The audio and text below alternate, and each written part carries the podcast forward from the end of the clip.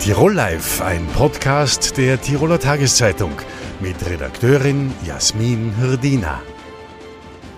Wie lange dauert dieser Lockdown noch und wie geht es im Kampf gegen Corona weiter? Darüber sprechen wir heute bei Tirol Live. Herzlich willkommen.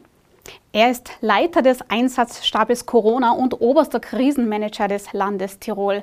Elmar Rizzoli, schön, dass Sie da sind. Grüß Gott. Herr Rizzoli, ich gebe die Eingangsfrage natürlich gleich an Sie weiter. Wie lange dauert denn dieser Lockdown noch? Die Regierung hat ja vorerst von einem Ende am 11. Dezember zumindest für ungeimpfte gesprochen. Jetzt zeichnet sich ab, der Handel macht wohl erst am Sonntag vor Weihnachten auf. Gleichzeitig läuten in immer mehr Spitälern die Alarmglocken, weil diese an die Kapazitätsgrenzen stoßen. Also worauf müssen wir uns denn da jetzt einstellen? Ja, ich glaube, äh, die letzten knapp zwei Jahre haben uns äh, gelehrt, äh, dass man hier nicht wahnsinnig weit vorausplanen kann. Und es ist, glaube ich, auch gut so, dass man hier nicht detaillierte Vorgaben bereits für einen längeren Zeitraum gibt, sondern dass man die Lage immer aktuell beurteilt. Und es ist eine kurzlebige Zeit. Die Lage ändert sich oft sehr rasch. Was jetzt die Krankenhäuser betrifft, äh, das wissen wir inzwischen auch, dass hier einfach auch ein Nachlauf stattfindet. Wir haben zuerst immer einen Anstieg der Infektionen, wenn so eine Welle kommt. Äh, dann zeitversetzt in etwa 14 Tage später füllen sich die Normalbetten äh, in den Krankenhäusern und die Intensivbetten sind dann noch später dran. Wir verzeichnen ja jetzt bereits den vierten Tag hintereinander in Tirol Infektionszahlen Zuwächse unter 1000, also die Zahlen sind hier doch äh, rückläufig. Äh, in den Krankenhäusern steigen sie, das ist aber nichts Unerwartetes, da wir hier äh, den Nachlauf haben. Das bedeutet aber in weiterer Folge, dass man im Tourismusland Tirol, also speziell Gastronomie, Hotellerie, vermutlich nicht auf ein Weihnachtswunder hoffen braucht. Ja, wie gesagt, es äh, äh sind noch gut drei Wochen bis Weihnachten hin. Da kann noch viel passieren in alle Richtungen. Äh, ich glaube, äh, man muss hier besonnen vorgehen und äh, auch jetzt nicht nervös werden, auch jetzt mit dieser neuen Virusmutation, die letztes Wochenende erstmals aufgetreten ist in Österreich. Ich glaube, hier ist es wichtig, einfach Ruhe zu bewahren, sich die Fakten nüchtern anzusehen und dann die Ableitungen zu treffen. Welche Rolle spielt denn jetzt die neue Virusvariante Omikron in all diesen Diskussionen? Es haben sich ja jetzt schon erste Impfstoffhersteller gemeldet und gemeint, die Wirksamkeit ist tatsächlich geringer bei dieser Variante. Ähm, was hat das denn für Folgen? Jetzt sind auch viele Menschen verunsichert. Soll ich mir jetzt eine Boosterimpfung abholen? Soll ich noch warten, bis der Impfstoff angepasst ist? Was sagen Sie dazu? Ja, ich meine, man muss grundsätzlich sagen, die äh, Impfung wirkt immer. Äh, ob dann äh, das ein oder andere Prozent der Wirksamkeit hier wegfällt äh, durch diese Variante, das wird die Wissenschaft äh, aber erst in einigen Tagen oder Wochen wissen. Da äh, ist einfach diese Mutation erst zu kurz äh, unter uns. Es liegen da kaum statistische Zahlen vor. Äh, das, was wir aus Südafrika wissen und was wir jetzt auch bei den ersten Fällen äh, in Tirol äh, feststellen konnten, das ist, dass durchwegs milde Verläufe zu verzeichnen sind und die Impfung grundsätzlich auch wirkt. Und man kann ja jetzt auch im Augenblick überhaupt nicht abschätzen, ist es eine Mutationsvariante, die so stark ist, dass sie beispielsweise die vorherrschende Delta-Variante verdrängt oder wie wir es beispielsweise am Anfang des Jahres gesehen haben, wo ja diese südafrikanische Mutation erstmals in Tirol war, die dann nach fünf bis sechs Wochen eigentlich wieder völlig von der Bildfläche verschwunden ist. Jetzt haben Sie gesagt, äh, anfangs nicht in Panik verfallen. Gleichzeitig über Omikron wissen wir noch nicht so viel. Es gibt ja aber schon erste Länder, die Flughäfen lahmlegen, keine Maschine mehr landen lassen, aus Ländern, wo schon mehrere Fälle nachgewiesen wurden. Wie schaut es denn da in Tirol aus? Würden Sie sagen, Flughafen sollte man dicht machen? Ja, der Innsbrucker Flughafen ist ja von solchen Flügen äh, nicht betroffen. Äh, da geht es vor allem um die großen Flughäfen, wo Langstreckenflüge stattfinden. Und das Wichtige war auch, dass seitens des Gesundheitsministeriums rasch reagiert worden ist und bereits letzten Samstag, äh, einen Tag nachdem man da äh, tiefergehende Informationen über diese Virusmutation gehabt hat, äh, die Einreiseverordnung verschärft worden ist. Weil natürlich, äh, wie gesagt, das Virus sich ja teilweise still ausbreitet und man meistens immer einen Schritt hinterher ist. Man kann nicht sagen, wie weit ist denn die Verbreitung in Europa überhaupt äh, schon. Äh, deshalb ist es einfach wichtig, dass derzeit Personen, die aus diesen Risikoländern zurückkommen von Urlauben oder was auch immer, dass die eben eine Quarantäne antreten müssen, damit es hier im Land bei uns zu keiner Weiterverbreitung kommt. Das Thema Quarantäne, das spaltet ja derzeit auch. Vor einem Jahr war es ja noch so, wenn man Kontakt mit einer positiv getesteten Person hatte, dann musste man sich absondern, äh, zehn Tage mal auf jeden Fall. Jetzt ist es so, äh, dass sogar Kindergärtnerinnen, die zu Hause ein positives Kind haben, trotzdem in die Arbeit geschickt werden zu ganz vielen anderen Kindern. Ist das gescheit? Ja, wir sind jetzt in der vierten Welle äh, mit äh, Zahlen von Fällen äh, konfrontiert gewesen, die wir aus der ganzen Pandemie noch nicht kennen. Äh, also das ist die vierte Welle hat uns, äh, sage ich mal, so intensiv getroffen, nämlich äh, was die Fallzahlen betrifft. Äh, dass es einfach Menschen unmöglich war, hier alle Kontaktpersonen äh, abzusondern, wenngleich wir natürlich unser Sonderfallmanagement schon entsprechend aufrechterhalten haben und gerade in Bildungseinrichtungen äh, schon entsprechendes Kontaktpersonenmanagement betrieben haben und dort auch Personen abgesondert haben. In den anderen Bereichen ist es einfach faktisch nicht mehr möglich gewesen, weil äh, führen wir uns vor Augen, wir haben jetzt durchschnittlich die letzten Woche 1500 Neuinfektionen äh, gehabt und äh, wenn man da dann nur eine niedere Anzahl von drei Kontaktpersonen äh, rechnet, äh, da sind es doch äh, fast 10.000 Personen, die man an einem Tag telefonisch kontaktieren müsste, die man dann bescheidmäßig absondern müsste. Und es ist ja so, dass man auch äh, entsprechendes Fachpersonal dazu benötigt, weil einfach, sage ich mal, die Pandemie sich weiterentwickelt hat. Es ist nicht mehr so wie am Anfang. Es gibt Positive und Kontaktpersonen und das war's. Es gibt jetzt Positive, die geimpft sind. Äh, die Vorgaben des Bundes sehen vor, dass man die CT-Werte, also wie infektiös ist jemand hier in das äh, Kontaktpersonenmanagement mit einfließen lässt und das ist schlichtweg einfach nicht durchführbar. Äh, wir haben jetzt das System so stabilisiert, äh, dass wir wieder äh, bei der Abarbeitung der positiven Fälle tagesaktuell sind. Wenn dieses System jetzt auch die nächsten Tage so stabil bleibt, dann werden wir uns in einem nächsten Schritt wieder den Kontaktpersonen widmen können. Seit dem Sommer haben aber Experten schon darauf hingewiesen, die Impfzahlen haben stagniert, haben gesagt, wir werden die Quote nicht erreichen. Also man hat damit rechnen müssen. Die haben immer von einer vierten Welle gesprochen. Man hat damit rechnen müssen, dass es eben in dieser vierten Welle ähm, auch geimpfte und erkrankte, geimpfte und erkrankte Personen geben wird. Warum hat man denn sich darauf nicht vorbereitet und eben massiv in diese Infrastruktur investiert? Wie Sie sagen, Sie haben jetzt keine Kapazität mehr, um dieses Contract Tracing allumfassend zu machen. Warum hat man denn das dann nicht forciert? Ja, da hätte man vor 20 Jahren anfangen müssen, indem man äh, dort geschaut hätte, dass man äh, mehr Nachwuchs äh, hat, dass man dann auch die Personen zur Verfügung hat. Das äh, stellt sich jeder Außenstehende sehr leicht vor. Äh, ich brauche da nur eine Ausschreibung hinausschicken und dann stehen die Leute vor der Türe. Die brauchen eine Grundqualifikation, das braucht Einschulung. Äh, und wir haben uns schon auf eine vierte Welle vorbereitet. Nur die Dimension ist das, was uns überrascht hat und das hat auch die Experten überrascht. Also, dass wir mit Fallzahlen konfrontiert äh, sein werden, äh, die wir bisher aus der Pandemie noch nicht kennen, äh, das hat auch kein Experte diesen Sommer voraussagen können. Jetzt ist es so, die Hotlines sind überlastet. Man hat eben nur dieses eingeschränkte, eingeschränkte Contact Tracing.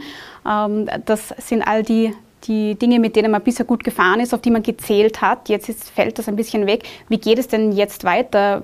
versucht man jetzt trotzdem in den gewohnten Gewässern weiterzufahren, auch wenn man dann vielleicht Schiffbruch erleidet oder wählt man jetzt einen total neuen Kurs?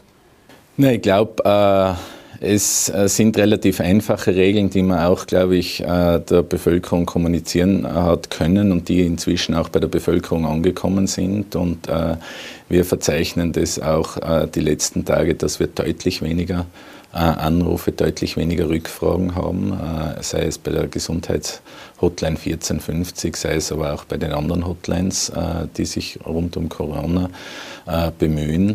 äh. Natürlich ist es unser Bestreben, dass wir wieder zu einem System kommen, wo man dann wirklich jede Kontaktperson wieder lege artis absondern kann.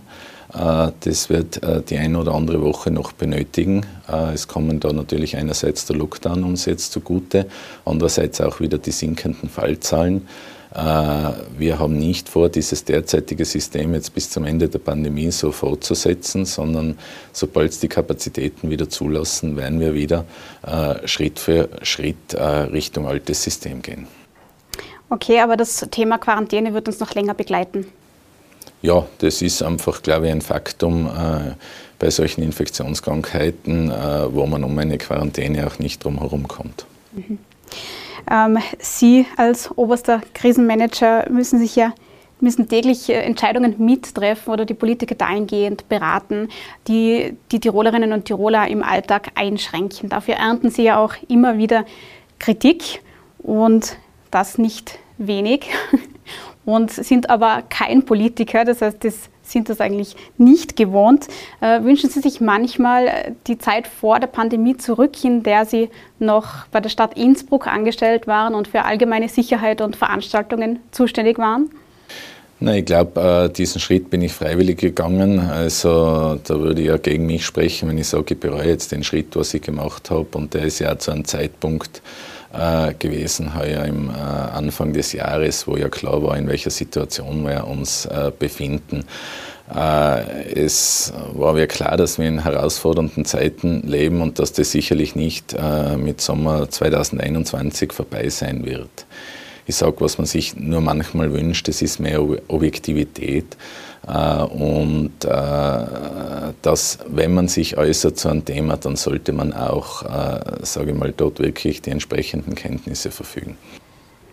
Das Ziel war ja immer, die Zahlen zu senken. Wir haben jetzt äh, Rekordzahlen in den letzten Wochen erlebt. Bleibt da auch eine gewisse Selbstkritik am Ende des Tages? Ja, ich glaube, Infektionen vermeiden, das kann nie jemand. Und äh, äh, man wünscht sich das natürlich, dass sich weniger Leute anstecken.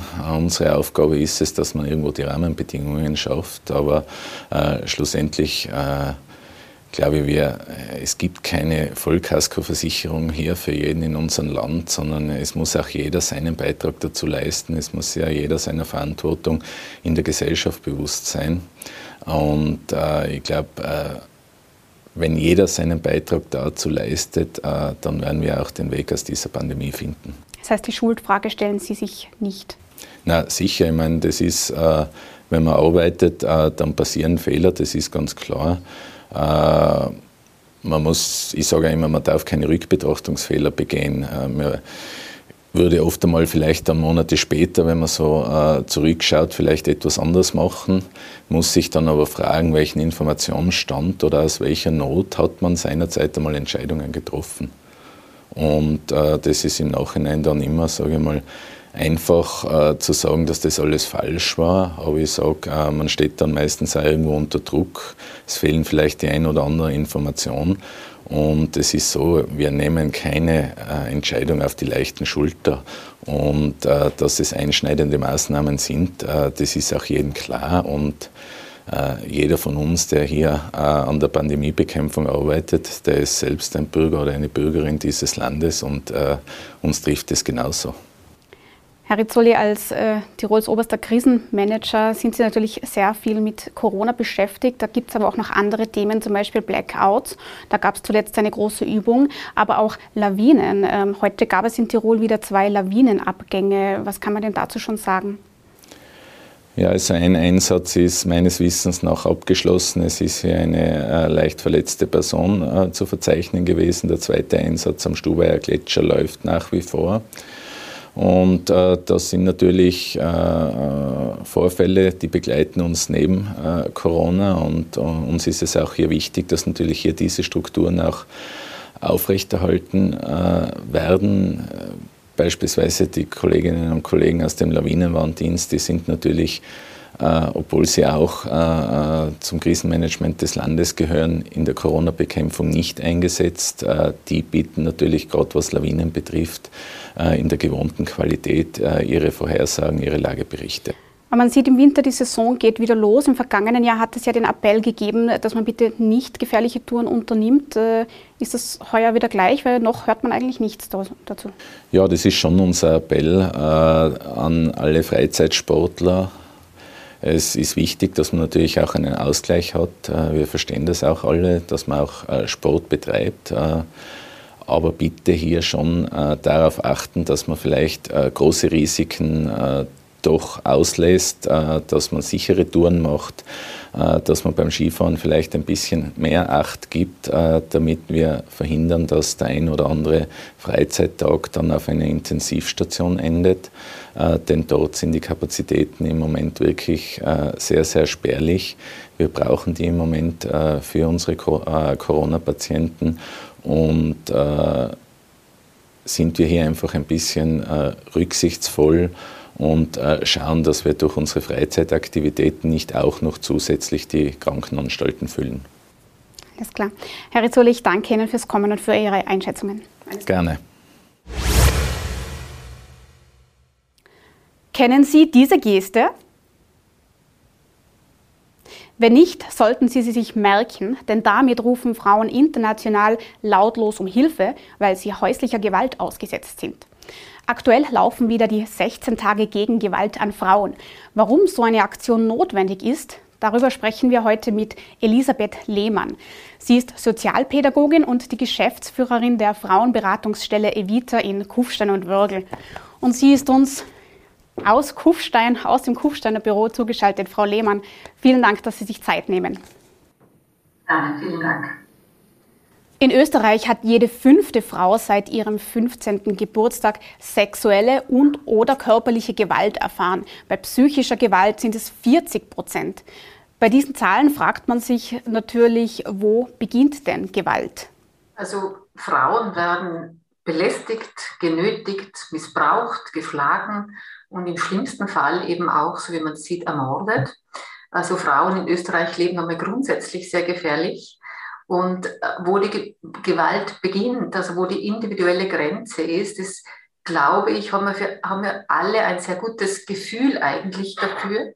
Also wann überschreiten wir eine Grenze, äh, wann ist etwas, dränge ich jemandem etwas auf oder jemand wird etwas aufgezwungen oder auch, wann schade ich einem anderen mit meinem Verhalten. Gell? Gerade Frauen, die aber von Gewalt betroffen sind, äh, da ist dieses Gefühl oft gar nicht mehr so stark ausgeprägt und muss erst in einem Beratungsgespräch dann nochmal geklärt werden. Viele haben das Gefühl, ah, das, was mir zu Hause passiert, das ist gar keine Gewalt. Nur die körperliche Gewalt wird als solche wahrgenommen. Das ist deswegen dieser Punkt, dass eigentlich die psychische Gewalt, das zeigt sich auch in unseren Beratungsgesprächen, viel häufiger noch vorkommt als die körperliche Gewalt. Ganz, ganz wichtig, dass Frauen erkennen und wissen, auch das ist Gewalt und ich kann, soll und muss mich dagegen zur Wehr setzen und etwas dagegen unternehmen. Was, wie schaut denn psychische Gewalt aus?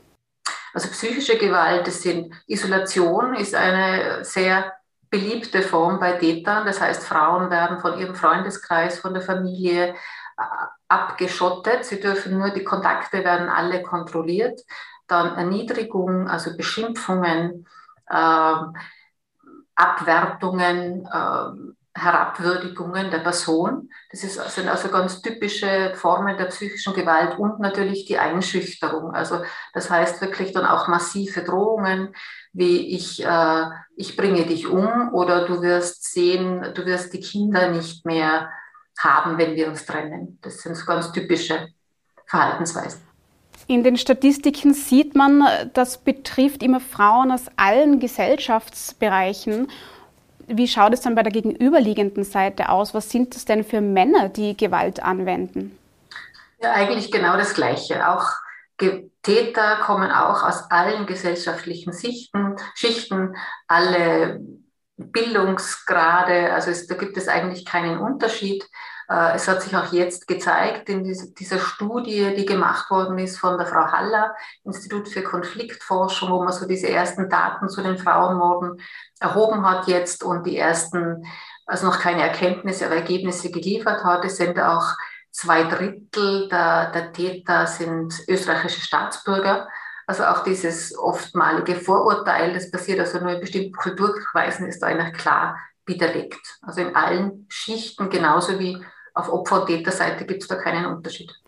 Man lebt ja gerne an dem Glauben in unserer westlichen Gesellschaft mit unserem hohen Lebensstandard, äh, würde sich keine Frau so etwas lange gefallen lassen. Aus Erfahrungen sieht man aber, leider bleiben Frauen dann doch relativ lange in solchen toxischen Beziehungen.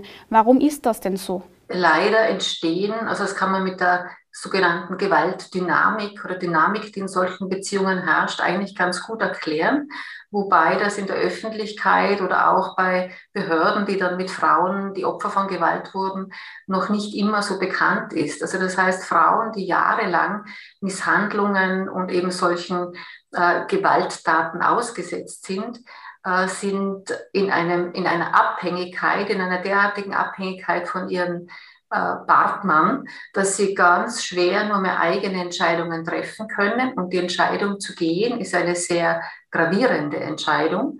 Und sie können, sie, sie, äh, also das nennt man Stockholm-Syndrom, das kennt man aus der Traumaforschung. Man weiß, dass sich Opfer mit dem Täter solidarisieren müssen, in einer Bedrohungssituation. Das heißt, Frauen äh, versuchen sich so zu verhalten, dass eben keine Gewalt mehr ausgeübt wird. Sie glauben, wenn ich eben nett bin und wenn ich das und das mache, dann wird es nicht passieren.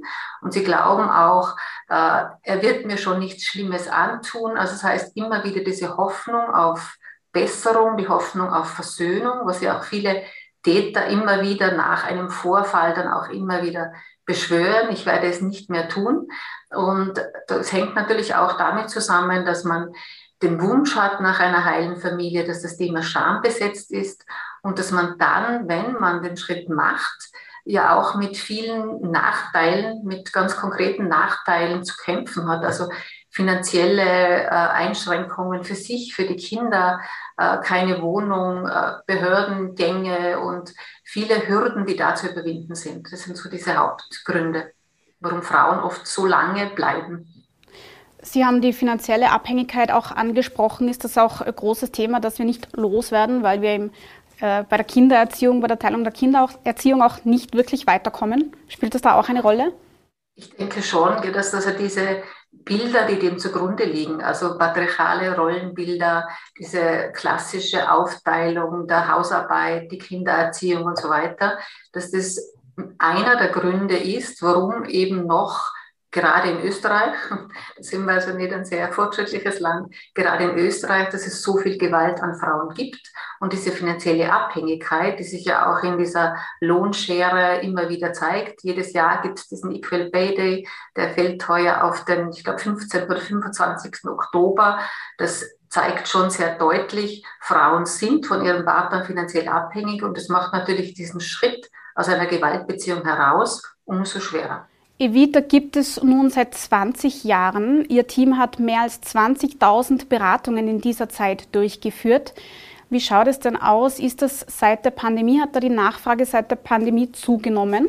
Äh, es hat einerseits, also bei den Beratungen, was sich gezeigt hat heuer, wir haben im Vergleich zum letzten Jahr, und das jetzige Arbeitsjahr ist ja noch nicht abgeschlossen, ist ja noch ein ganzes Monat, schon äh, mehr Beratungen als letztes Jahr im ganzen Jahr. War ja auch schon ein Corona-Jahr, aber dieses Jahr doch verändert.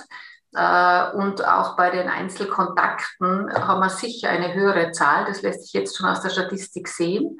Und was auch ganz deutlich ist, dass die Zahl, also bisher waren es immer ungefähr 30 Prozent, die sich mit dem Thema Gewalt, also wo Gewalt Thema in unseren Beratungen war. Und das sind jetzt in diesem Jahr 40 Prozent. Also das ist gestiegen. Was auch deutlich gestiegen ist in der Krise, sind diese telefonischen Beratungen, wo man natürlich am Anfang klarerweise gar nicht anders machen konnte. Aber das ist eigentlich geblieben und dass viele Frauen in Krisensituationen dann anrufen und dass man wirklich eine telefonische Krisenintervention macht. Das hat sicher zugenommen in der Pandemie. Weil im Lockdown kommt man ja auch schwer aus, wenn man in einer gewalttätigen Beziehung ist, oder? Das spielt vermutlich auch eine Rolle. Also das ist sicher ein Problem.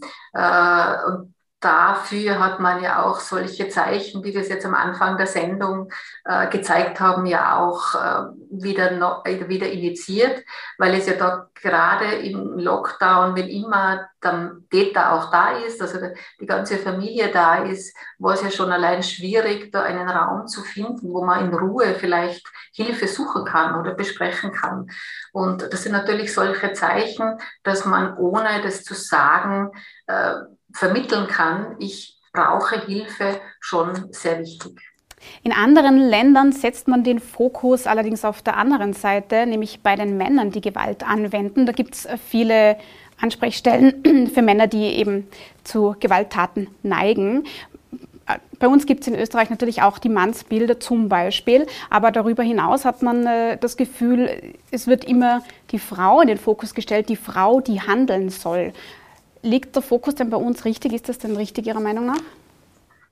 Äh, ich denke schon, dass die ganzen Unterstützungsmaßnahmen, die es jetzt in Österreich gibt für Frauen, also äh, Hilfsangebote, Opferschutzeinrichtungen, dass die sehr wichtig und richtig sind. Und es hat aber schon, äh, es gibt einen Nachholbedarf und der hat sich jetzt ja doch im letzten Jahr, auch aufgrund dieser hohen Zahl von Frauenmorden, ja doch geht in die richtige Richtung, würde ich sagen. Also es gibt jetzt ja verpflichtende Beratungen für Männer nach einem Betretungsverbot.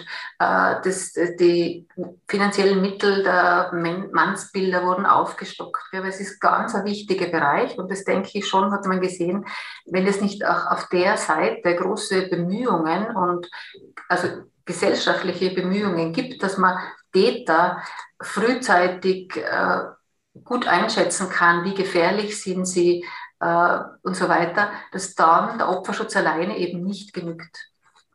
29 Femizide hat es heuer schon in Österreich gegeben. Aktuell wird in Wien ein weiterer Mordfall, vermeintlicher Mordfall untersucht. Sie haben jetzt Maßnahmen genannt, die schon gesetzt wurden, aber wird in Österreich genug getan, um Femizide zu verhindern? Ich denke, es gibt, wie schon erwähnt, wirklich ein breites Netz an Unterstützungen und Anlaufstellen äh, immer wieder, das sehen wir in der Praxis, ist es dann schwi doch schwierig, die Information an die richtige Stelle zu bekommen. Gell? Also wie erreiche ich wirklich Betroffene? Das ist auch etwas, was wir immer in unserer täglichen Arbeit immer wieder versuchen. Und äh, in Österreich gibt es oft so eine Haltung, wenn dann so äh, etwas Schreckliches passiert, dann macht man so reflexartig, sucht man irgendwelche Schuldigen, äh, die man dann schnell in der Politik oder wie auch immer ausmacht, was aber nicht immer wirklich dann was bewirkt oder zielführend verändert. Ich denke, eine wirkliche Veränderung braucht es. So Lücken gibt es vielleicht noch in der schnellen Beweissicherung, weil in Österreich ist es so, dass also nur 10 Prozent der angezeigten Straftaten, die zum Thema häusliche Gewalt oder Gewalt im sozialen Nahraum angezeigt werden, da kommt es zu Verurteilungen. Und das ist schon eine sehr niedrige Zahl. Und für viele Täter ist es dann schon so, naja, mir passiert ja gar nichts. Und das liegt schon auch daran, dass eben Beweise wird es Verbesserungsbedarf geben, zum, also dass man wirklich das besser dokumentiert, dass man äh, niedergelassene Ärzte oder auch in Krankenhäusern, äh, wenn die Frauen da kommen mit Verletzungen, dass man die ermutigt oder schult und sagt, wie kann ich das ansprechen, wie kann ich direkt fragen. Also dass man sich mit solchen Dingen wie ich bin gegen über die Stiege gefallen oder so nicht mehr zufrieden gibt und dass man dann Beweise wirklich sicher dokumentiert, weil meistens sind ja ein Frauenmord ist nicht etwas, was aus heiterem Himmel dann kommt meistens, sondern das ist, hat eine lange Geschichte von Gewalt schon diese Frau erlebt und das ist dann der, der traurige Schlusspunkt. Da gibt es ja auch neue Aktionen. Es werden zum Beispiel Hilfe-Rot-Nummern auf äh, Supermarkt-Kassenbons gedruckt. Äh, die Innsbrucker Klinik zum Beispiel ist es ein Codewort, wenn man nach Dr. Viola fragt. Welche Rolle spielt denn auch Zivilcourage bei dem Thema Gewalt an Frauen? Also ich finde Zivilcourage zu dem Thema sehr, sehr wichtig und ich glaube, es braucht dazu auch wirklich äh, einheitliche tirolweite oder österreichweite Kampagnen. Aber die Stadt Wien, die macht es gerade, das verfolge ich in der in der Presse, gell, die also wirklich so hinschauen und, und handeln und da auch so Anleitungen gibt, also wie, wie kann ich denn helfen, wie kann ich Hilfe anbieten und, und den Leuten muss klar sein, also uns allen muss klar sein, dass Toleranz, dass es null Toleranz bei Gewalt gibt und dass da jeder von uns etwas beitragen kann und auch muss. Also, und alle, es muss auch allen klar sein, die hier leben. Und ich denke, da sind oft also diese Schwierigkeiten, wo ich, wie ich zuerst schon gesagt habe, wie bringe ich die richtige Information an die richtigen Menschen? Also wir sind eine sehr heterogene Gesellschaft und dementsprechend muss auch diese Information auf verschiedensten Kanälen, verschiedensten Sprachen äh, immer wieder, immer wieder kommen. Also man darf da nicht müde werden. Und nicht wegsehen vor allem. Genau. Frau Lehmann, ich danke Ihnen für diese Einblicke und das Gespräch. Alles Gute nach Kufstein. Vielen Dank Ihnen auch. Die Krankheit ist nicht heilbar, aber man kann mittlerweile gut damit leben. Heute ist Welt-AIDS-Tag und darüber wollen wir mehr wissen. Bei uns zu Gast ist daher Georg Girzinger, der Leiter der AIDS-Hilfe Tirol. Herzlich willkommen. Hallo, danke für die Einladung. Gerne. Herr Girzinger, 1983 wurde ja das HI-Virus als Erreger der AIDS-Krankheit äh, identifiziert. Was hat sich denn seither aus medizinischer Sicht alles getan? Ja, medizinisch hat sich wirklich sehr viel getan in den letzten Jahren. Also gerade wenn man an die Anfangsjahre denkt, da war HIV-Diagnose war Todesurteil. Es hat zu AIDS geführt und es hat kaum Medikamente auf dem Markt gegeben. Da hat sich wirklich viel getan. Also mittlerweile ist es eine chronische Erkrankung. Gerade in den 90er Jahren mit der Kombinationstherapie hat es große Fortschritte gegeben. Und äh, auch heute gibt es weniger Nebenwirkungen und immer noch bessere Medikamente. Also auch zum Beispiel ähm, die PrEP. Das ist die Präexpositionsprophylaxe, die kann man einnehmen, bevor man äh, sexuelle Kontakte hat in bestimmten Situationen. Also da hat es wirklich große, große Fortschritte gegeben. Also es ist ein, würden Sie sagen, es ist ein relativ normales Leben für Betroffene möglich? Genau, also die Lebenserwartung ist annähernd normal. Also da hat sich wirklich einiges getan und äh, man kann gut mit dieser Krankheit leben. Was? Und eine wichtige Botschaft ist auch noch, also wenn man wirklich Medikamente nimmt, dann ist man unter der Nachweisgrenze. Also die Viruslast ist so niedrig, dass man dann niemanden mehr anstecken kann. Das wäre meine nächste Frage gewesen. Was bedeutet es denn für die Menschen, die mit äh, Erkrankten oder Betroffenen zusammenleben? Man muss sich also nicht, wenn ein Mensch therapiert wird, muss man sich nicht fürchten, dass man äh, sich jetzt gleich ansteckt. Genau, also man muss sich generell nicht fürchten. Also das ist, das ist ganz wichtig. Also man kann, das war immer schon so, man kann jetzt vom gleichen Teller essen und so weiter. Aber durch die Medikamente ist ein Mensch mit HIV kann das Virus nicht weitergeben und da muss man sich wirklich keine Sorgen machen. Also Menschen mit HIV können Kinder bekommen, können ein normales Leben führen, können den Berufsalltag ganz normal meistern. Also diese, da ist leider in der Gesellschaft noch nicht großes Wissen vorhanden, wie, wie man mit dieser Krankheit lebt. Und darum finde ich es wunderbar, dass Sie da heute mit dieser Sendung darauf aufmerksam machen wollen. Ja, HIV-positive Menschen leiden ja immer noch unter ganz, vielen, unter ganz viel Stigmatisierung und Vorurteilen. Vielleicht können Sie das ein bisschen erklären, was, was, was sind denn so falsche Annahmen, die man hat und, und was ist denn da dran? Ja, wenn man zurückgeht in die Anfangszeit, also zum Beispiel hat es ja da, es hat viele Meinungen gegeben, das war halt aus Unwissenheit heraus, weil es halt wenige Informationen gegeben hat. Zum Beispiel hat man geglaubt, man kann jetzt Menschen mit HIV die Hand nicht schütteln da ist medial ist da Bild ganz einprägsam mit Lady Diana zum Beispiel, die zum ersten Mal ähm, an HIV erkrankten Menschen die Hand gibt. Das war wirklich ein großer Aufschrei in den Medien auch. Oder wenn man bedenkt, dass äh, zum Beispiel Einreiseverbot in die USA gegeben hat, viele Jahre. Das ist erst mit Obama dann wieder abgeschafft worden. Man muss jetzt aber nicht so weit schauen. Also in Österreich gibt es immer noch ganz viel an Stigmatisierung, Diskriminierung vor allem viele Zuschreibungen. Also es, man glaubt immer noch, ja, wenn jemand HIV hat, lasterhaftes Leben, sexuell ausschweifend, ah, der nimmt sicher Drogen, der ist sicher schwul. Also da gibt es leider ganz, ganz viele Bilder. Paradoxerweise auch im Gesundheitsbereich, also zum Beispiel in einer Zahnarztpraxis, hören wir immer wieder Fälle, kann es immer nur sein, dass man nur Randstunden bekommt, damit man nicht anderen Menschen begegnet. Oder im Arbeitskontext, ähm, man muss ja nicht bekannt geben, dass man HIV hat und man kann ganz normal arbeiten heutzutage. eben weil es wenig Nebenwirkungen gibt, weil es gute Medikamente gibt. Auch da hat es früher viele Kündigungen gegeben aufgrund der Krankheit. Das ist jetzt heute auch nicht mehr der Fall. Da setzen wir uns in der EZLF dafür ein. Wir haben gerade ein großes Projekt laufen seit einem Jahr. Ähm, wir treten an Unternehmen heran, die eine Deklaration unterschreiben, dass sie Menschen mit HIV am Arbeitsplatz nicht diskriminieren.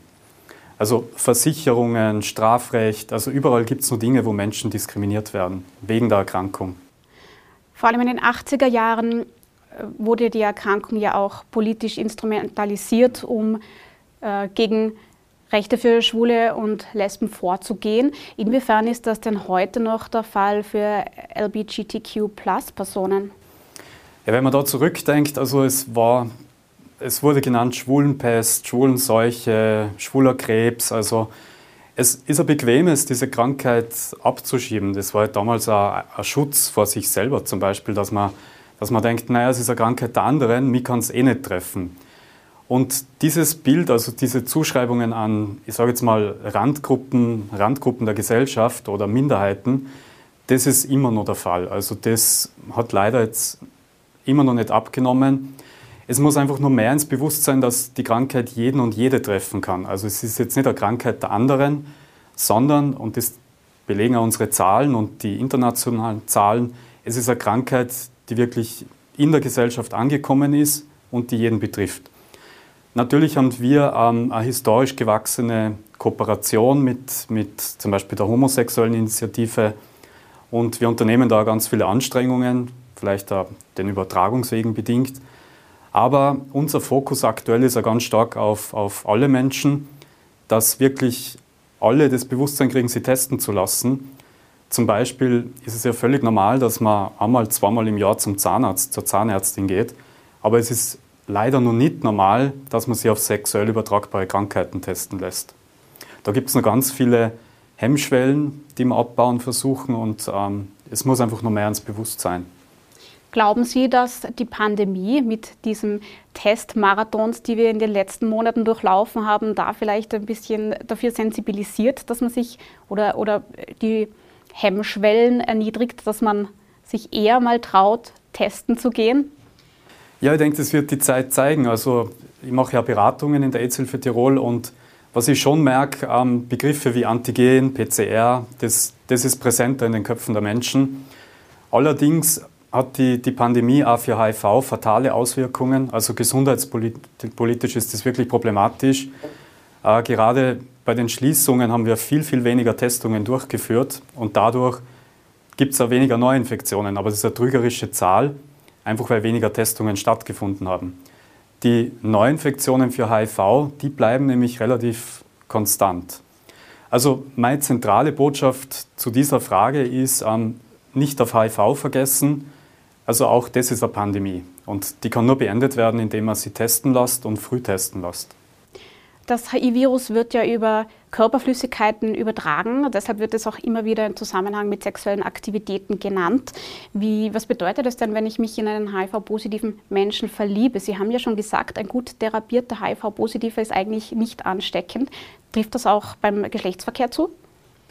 Ja, also wenn also wenn man von einem Menschen mit HIV in einer neuen Beziehung hört, du, ich habe HIV, dann, dann möchte ich da mal die große Wertschätzung auch, auch betonen. Also das zeugt von Vertrauen der Person gegenüber, Mut, weil es ist immer noch schwierig für Menschen mit HIV, wie sage ich es meiner Familie, wie sage ich es meinen Freunden, wie sage ich es eben in, einer, in einem sensiblen Bereich wie einer neuen Beziehung. Und wenn dieses Vertrauen dann stattfindet und Medikamente genommen werden, dann kann eine ganz normale Beziehung stattfinden. Also ja, normale Beziehung halt mit den, mit den alltäglichen Problemen, die jeder hat. Aber die HIV-Infektion ist dann kein Thema. Wie gesagt, man kann auch dem Kinderwunsch nachgehen. Das ist durch die, die Medikation heutzutage alles, alles kein Problem. Jetzt haben Sie es vorher schon angesprochen, die Zahl der Erkrankten bleibt relativ konstant. In Österreich sind das aktuell ungefähr 10.000.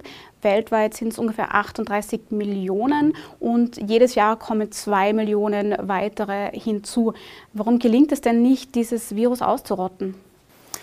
Ja, zunächst, ähm, das HIV-Virus ist komplexer, mutiert leichter, also das äh, schreibt sie in die, in die DNA ein. Also es hat andere Voraussetzungen, das ist mal die eine Seite.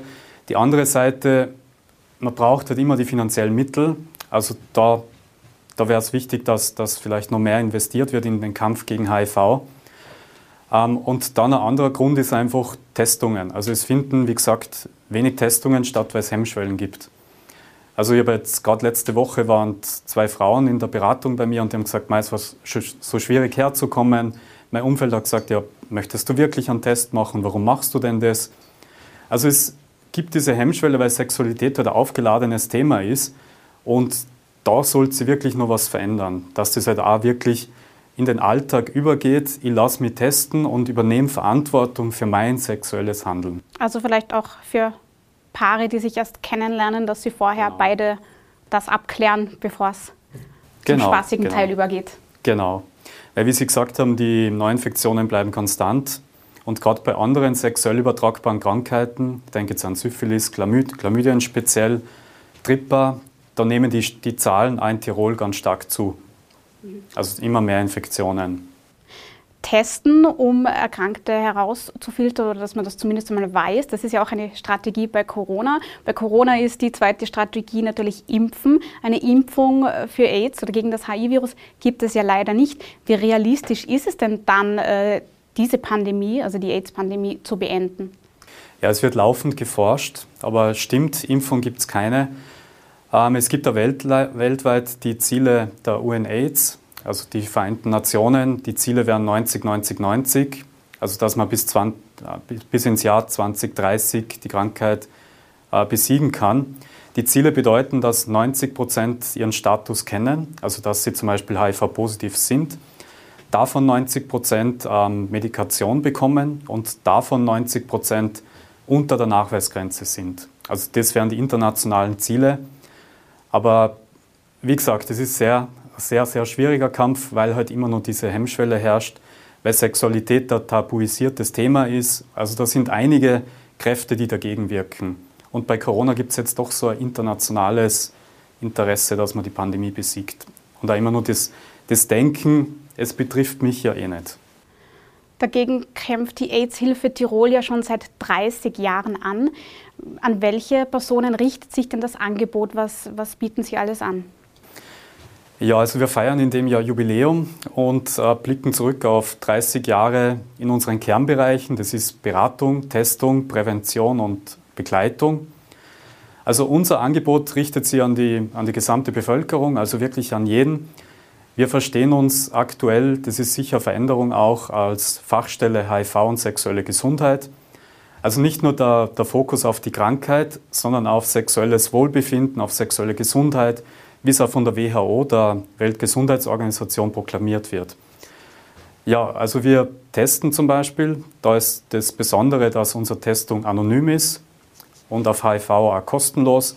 Man kann ganz niederschwellig kommen, Sie, also Sie anmelden für einen Test auf HIV, Chlamydien, Tripper, Syphilis, bekommt er immer Beratungsgespräch dazu. Im Bereich der Beratung allgemein zu sexuellen Themen, zur psychosexuellen Gesundheit, da kann wirklich jeder kommen. Prävention, also wir machen ganz viele Veranstaltungen, die, also es ist zwar schön, wenn es Berichte gibt zum Welt-AIDS-Tag, aber schön, damit, äh, damit sich was ändert, wäre, wenn das über das ganze Jahr verteilt ist. Darum setzen wir da wirklich viele Aktionen. Wir gehen in die Schulen, machen dort Workshops und äh, um es runterzubrechen und wir begleiten halt auch Menschen mit HIV in verschiedensten Problemlagen im Alltag. Also ein sehr breit gefächertes Angebot. Genau, also näher, Näheres auf unserer Homepage. Genau. www. www.aidshilfe-tirol.at. Wunderbar. Herr Girzinger, ich danke Ihnen für diese Einblicke. Gut informiert schadet nie. Sie haben auch etwas noch am Tisch liegen. Genau, also ich habe mit die, die rote Schleife, das ist das Zeichen für Solidarität. Also ich trage auch eins am Sakko, das zeigt, dass man sich mit äh, Menschen, die HIV haben, solidarisch zeigt.